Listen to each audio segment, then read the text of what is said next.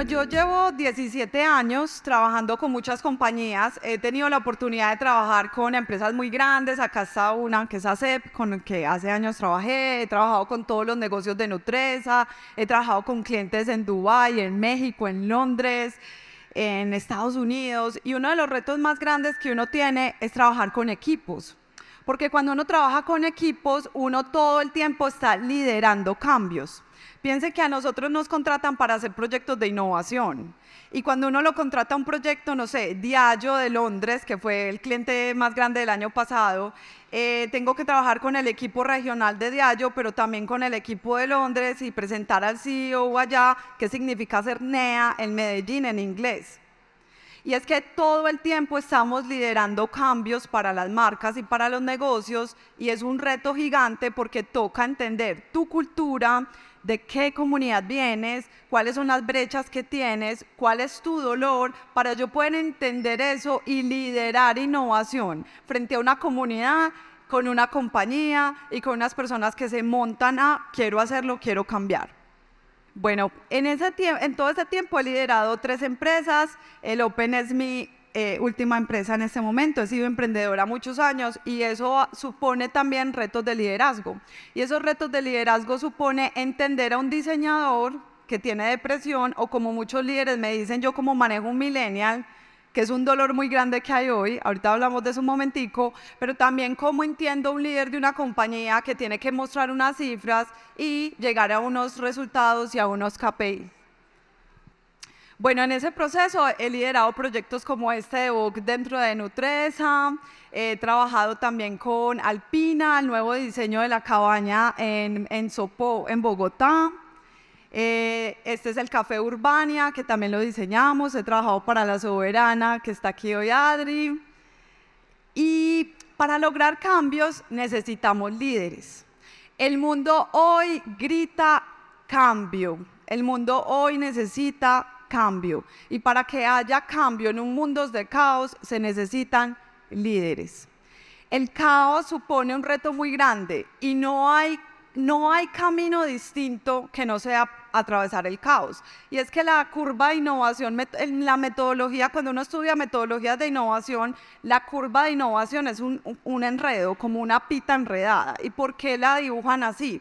Porque uno nunca sabe qué resultado va a tener, pero sí tiene un líder que es capaz de guiar hacia dónde va la solución, incluso en presencia de días caóticos, de contextos caóticos y de momentos difíciles. Ese fue un proyecto que hicimos durante pandemia con gente de todas partes del mundo. Había gente conectada de la India, de Irán, de todas partes y adivinen que teníamos que co-crear una solución que tenía solución global, pero todo en digital. Y es que liderar en digital también es un reto muy grande para los líderes hoy en día. Y ahora les voy a contar algunos tips de lo que se, se viene trabajando en liderazgo digital y de por qué las marcas personales son tan importantes para el liderazgo. Entonces, ¿cómo se ve la incertidumbre? Como un caos es un cambio. ¿Y qué trae ese cambio? Trae cambios internos y externos. Entonces piensen esto, yo estoy en una compañía y tengo un equipo de personas que trabajan conmigo y afuera hay unas noticias y afuera hay un cambio y estamos frente a la crisis de eh, enfermedades mentales más grave que ha tenido la humanidad. Tenemos en este momento la data exponencial de adolescentes en, depresión y en suicidio, ¿cierto? Adultos mayores, estamos viendo unas cosas bastante caóticas afuera, pero eso también supone un cambio dentro de mí. Eso también supone que dentro de mí tiene que cambiar algo para yo ser capaz de liderar el afuera. Viene también un cóctel emocional. ¿Qué es el cóctel emocional? No entender qué es lo que pasa en esta mesa de reunión, porque no proponen, porque todo les da ansiedad. Cosas que antes eran súper sencillas de hacer, ahora se vuelven un mundo gigante. ¿Por las noticias las expandimos y por eso justificamos que no avanzamos? Porque la incertidumbre se está apoderando de nosotros, aunque la data esté dando resultados, es más lo que estamos comunicando.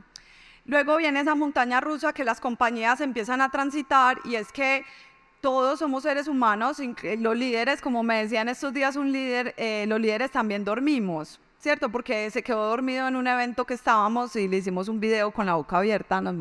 Y fue y me dijo, pero ¿cómo me haces un video? Y yo le dije, muy charro, ahí tengo material. Y me dice, ah, pero es que yo soy humano. yo, claro, de eso se trata. Es que somos líderes, pero también podemos entrar en esa montaña rusa, somos humanos. Y transitar el caos tiene una técnica. Y es que para desenredar una pita hay que hacerlo pedacito por pedacito. Y esa es la primera señal que les voy a dar del liderazgo. Es imposible transitar liderazgo intentando resolver todo inmediatamente, intentando que todo se solucione y cambiar a todas las personas. Hay que ir paso a paso desatando para llegar a un macro de la solución. Y porque es muy bonita la incertidumbre. En la innovación y en la creatividad, la incertidumbre es el terreno fértil de la creatividad, donde todo puede ser creado. Si su compañía, si su equipo está transitando incertidumbre y caos, quiero decirles que usted tiene al frente el terreno más fértil para sembrar cambios. Cambios en equipos, en procesos, en metodologías, en formas nuevas de producir productos y servicios. Pero si usted ese caos no lo coge para cambiar, queda igual y no le sacó el jugo a ese momento. Por eso los líderes tenemos que ser capaces de desatarlo poco a poco, pero también ver que eso puede ser un terreno fértil para cambiar nuestras compañías. La incertidumbre siempre ha existido y siempre existirá. Eso no va a pasar, eh, no va a dejar de pasar. Y eso es otra premisa para el liderazgo. Siempre vamos a tener que liderar con momentos de cambio. Siempre. A más velocidad, hay menos tecnología, hay... toda la vida han existido cambios, revoluciones, formas distintas de hacer los procesos. Piensen que un día se, eh, em, este señor Ford se inventó todo un proceso en serie para desarrollar un carro, ¿cierto? Pero eso no existía antes. Hoy ya no tendríamos que hacer esto en serie, lo podríamos diseñar a la medida e incluso un servicio en que lo compartamos muchos. Entonces, quiero decirles que la humanidad siempre se ha enfrentado a eso y por eso las conversaciones son tan importantes, porque si no conversamos no elevamos nuestro potencial creativo y nuestra capacidad de ver oportunidades de cambio y de giro. Entonces la incertidumbre es una constante, no es una variable. Los líderes visionamos e inspiramos el futuro. ¿Qué hacemos los líderes? Poner un faro y ver por allá donde los otros no ven. Creérsela y hacerle creer a todo el mundo, porque nosotros somos sembradores de esperanza. Si el líder no siembra esperanza, estamos jodidos, porque entonces se viene abajo la emocionalidad del equipo y la incertidumbre se vuelve más amplia. Y entonces lo que empieza a ver en los corrillos es otra cosa muy distinta a lo que queremos lograr. El líder tiene que ser capaz de visionar ese barco. Todos sabemos cuando hay un iceberg por allá. La gracia sería ser capaces de virar el barco y el líder direccionando a dónde virarlo y todo el mundo a vapor porque tenemos que virar este barco. Cuando hacemos nosotros juegos en equipo, les mostramos muchos a los equipos de trabajo jugando. Porque jugar, a la gente cuando juega se le olvida quién es, aparte se les olvida que son adultos y lo más rico de todo es que se les olvida que eso que no hacen en el juego lo están haciendo en el trabajo. Y es que en el trabajo se nos olvida la diversión, porque casi siempre trabajamos más con temor que con la iniciativa de crear cosas nuevas. Entonces ese líder que crea innovación en un terreno fértil que se llama innovación debería sembrar esperanza y una visión de futuro. Entonces les traigo varias cápsulas para el liderazgo de futuro. El primero, y vengo, de Brasil, de ver muchísima diversidad cultural, estaba en una misión de Confama. La primera, que llevo mucho rato viéndolo en diferentes lugares y creo que en Colombia nos falta bastante, pero ahí vamos. Diversidad como una realidad, pensando en la inclusión, es decir, ya Colombia es diverso. Nosotros tenemos más de 85 lenguas registradas, tenemos demasiadas comunidades ancestrales vivas. Nosotros tenemos afrocolombianos en nuestros territorios, pero cuando uno coge una junta directiva, cuando uno coge la pirámide de una compañía, la representación de estas comunidades es mínima. Y si lo miramos solo por la lupa de mujeres, pues la data todavía nos sigue mostrando que tenemos brechas, ¿cierto? Pero es que no solo mujeres, es orientación sexual, Si ha habido un momento en la humanidad en que hayan orientaciones sexuales distintas, es esta. Hoy en día los jóvenes ponen en su descriptor a género, no sé si saben qué significa eso. Si usted no sabe qué significa transgénero, a género, bi, pansexual, bisexual, todas estas categorías, hay mucho que entender y aprender. Y les hablo de esto porque no necesariamente cumplir la cuota es tener 50-50 de, es realmente incluir. Y les voy a contar lo más bonito de lo que pasa en las compañías cuando tienen inclusión. Inmediatamente se vuelven innovadoras. O sea, líder que tenga un equipo diverso va a tener proporcionalmente más innovación con menos dinero, menos metodología. Puede que se demore más tiempo, pero la proporción de la forma en que esas personas van a pensar y van a dar resultados va a ser mucho más amplia y más diferente. ¿Por qué? Porque puse en la mesa personas diferentes. En el último proyecto que hicimos de Diallo, de Johnny Walker, que por ahí está, vi la marca, hicimos una cosa muy linda y es que trajimos gente de diferentes comunas de Medellín, trajimos artistas, trajimos diseñadores de moda. No sé si vieron la pasarela de True, que se tomó un puente en Colombia Moda. Bueno, esto salió de esta co-creación, de todas estas personas pensando de una manera distinta.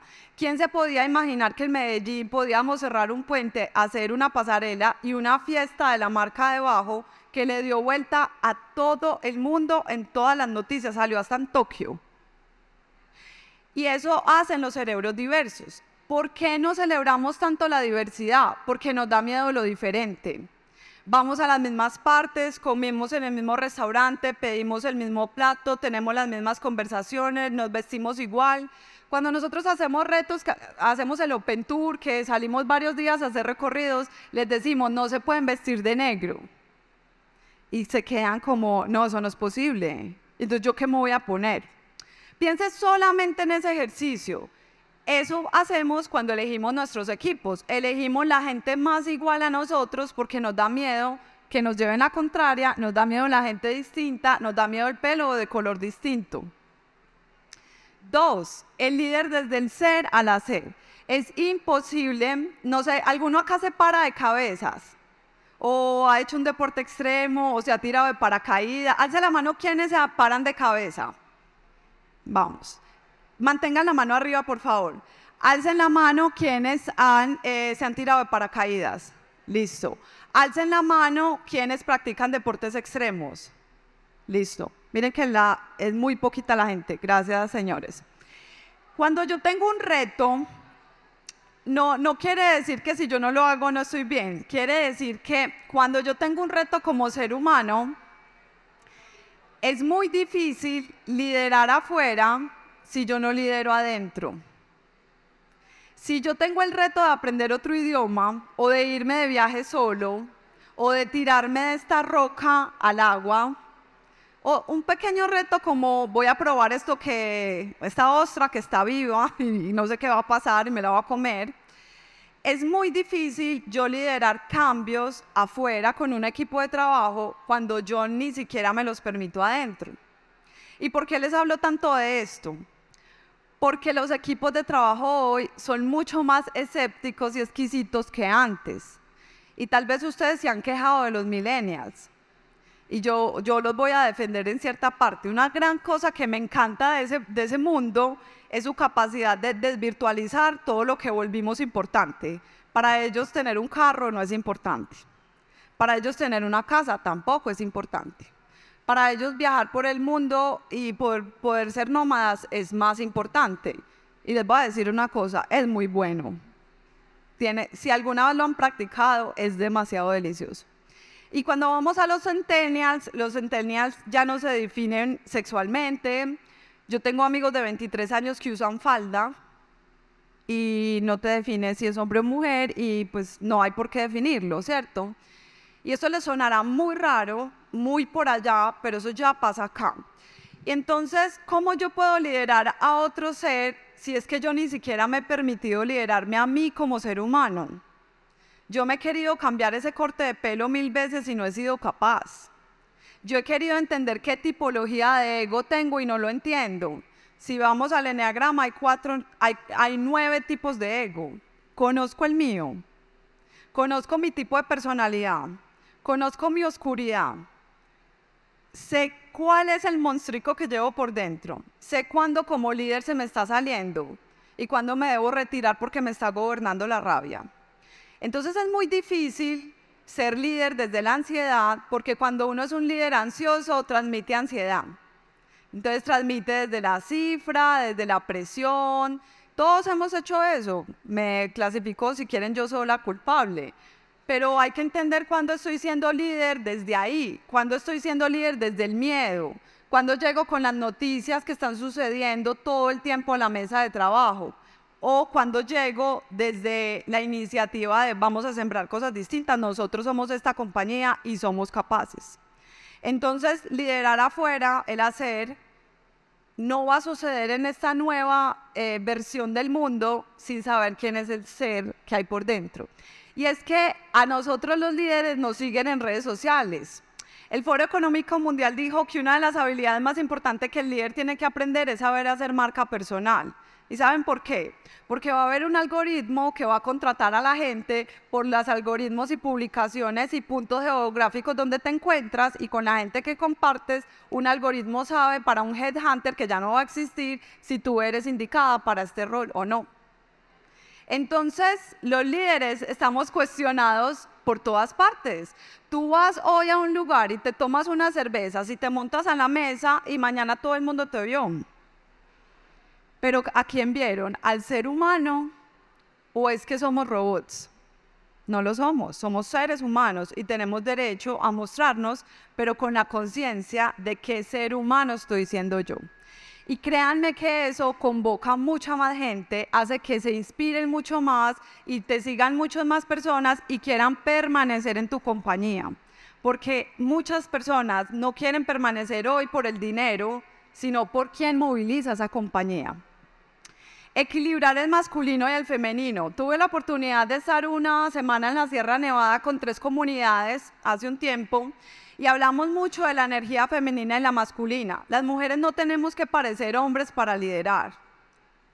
Ni el hombre ahora tiene que ser más eh, sentimental, porque todos somos emocionales, señores. De otro día daré esa charla, pero todos nos gobiernan las emociones y no son de una mujer o un hombre, pero sí tenemos energía de estructura, que es más masculina, de data, de guía, de planeación y tenemos también toda esta energía femenina que es más intuitiva, emocional, en cierto caso es más empática con las emociones.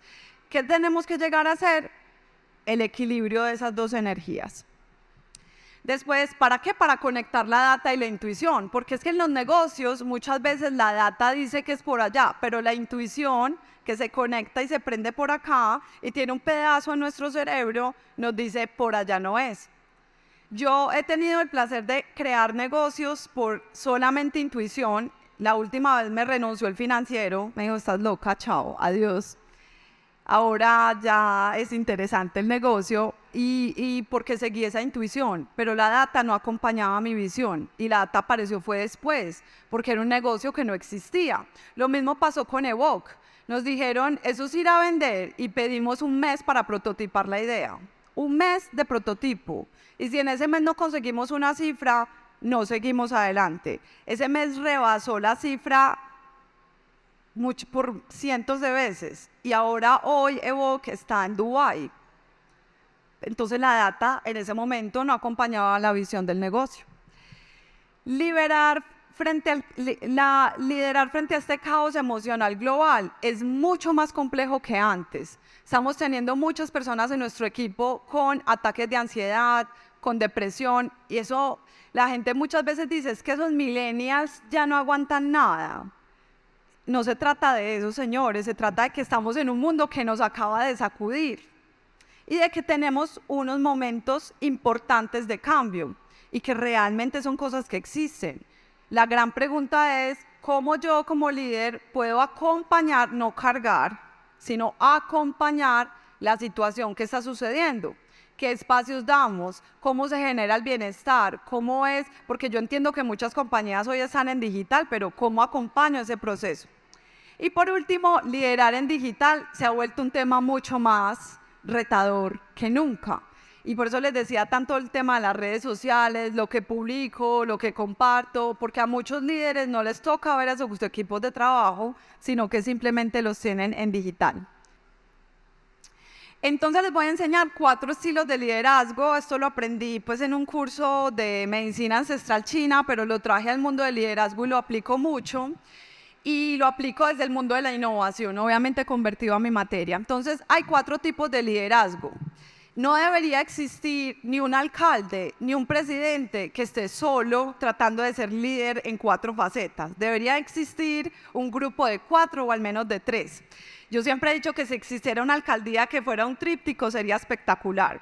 Entonces, primero, el líder mental. ¿Cómo es un líder mental? Los que ya conocemos. Raciocinio, data, planeación, cuadro de Excel, el conocimiento, lectura, aprendizaje. Y esto lo vuelve estrategia. El líder intuitivo es aquel que es supervisionario y baja cosas que nadie nunca ha visto. ¿De dónde sacaste esa idea tan rara? Pero es que nadie lo está haciendo. Precisamente de eso se trata. Es un líder que se guía por su alma, su espíritu y casi siempre lo sueña o tiene visiones. Y a esos líderes les han dicho locos hasta que llegó Steve Jobs, ¿cierto? Ese tipo de liderazgo lo mueve otra parte de su ser humano y tiene una capacidad de ver visiones de negocios de futuro. Ahorita nosotros, gracias a un líder de Flores El Capiro, estamos diseñando el negocio de las flores a 50 años. ¿Cómo sería el mundo de las flores a 50 años? El tercero, el líder emocional el empático. Este es súper bueno para liderar creatividad e innovación porque moviliza, inspira, es capaz de entender a los clientes porque es capaz de ponerse desde sus emociones y es capaz de crear servicios únicos. Cuando nosotros compramos un servicio, estamos comprando un viaje de experiencias que me está ofreciendo un banco diferente a otro. Entonces, ese líder tiene esa capacidad de promover la innovación, la creatividad en las compañías. Y el líder corporal transformador tiene un cuerpo que parece que no se cansara, tiene mucha energía y ni siquiera la piensa, sino que ya lo está haciendo. ¿Han visto esta gente que ni siquiera hace una presentación y ya está haciendo intervenciones en punto de venta? Y ya hizo el mismo el, cartel y ya hizo un cambio. Esos son líderes súper buenos porque tienen la capacidad de transformar mucho más rápido. Entonces, si yo tuviera un líder en cultura, tal vez el líder transformador sería el que yo pondría en cultura porque agilizaría mucho más rápido un cambio cultural. Entonces, hoy no estamos solos, no tenemos que ser los líderes que todo lo hacemos ni lo logramos. Podríamos ser líderes que entendemos nuestras debilidades y nuestras fortalezas y mezclarlos con otro sistema de liderazgo. Los líderes somos seres humanos y la gente quiere verlos. Nosotros queremos ver detrás de esos lentes, detrás de esa camisa, detrás de esa postura rígida, nosotros queremos ver al ser humano. Y tristemente por eso también nos encanta el licor, porque inhibe. Lo delicioso sería que a las 8 de la mañana fuéramos ese ser humano sin necesidad de un inhibidor. ¿Por qué? Porque todo el mundo cree más cuando ve a un ser humano que cuando ve a un líder que está supremamente estructurado. Y hoy el mundo trabaja no solo por el salario, hoy la gente trabaja donde me inspira la persona que eres, acompaño tu propósito porque conecta con el mío. Y ahí se suman comunidades y ahí se generan los cambios. Entender el contexto, vivirlo para liderarlo. Es imposible hoy liderar desde el escritorio. Hay que salir a la calle. Eso lo han escuchado mucho en Customer Journey pero usted ya se ha metido a entender, en mi oficina hay una persona que es súper católica, devota a la Virgen y hace misiones los fines de semana. Venga, Lina, cuénteme y un día invíteme y eso cómo es.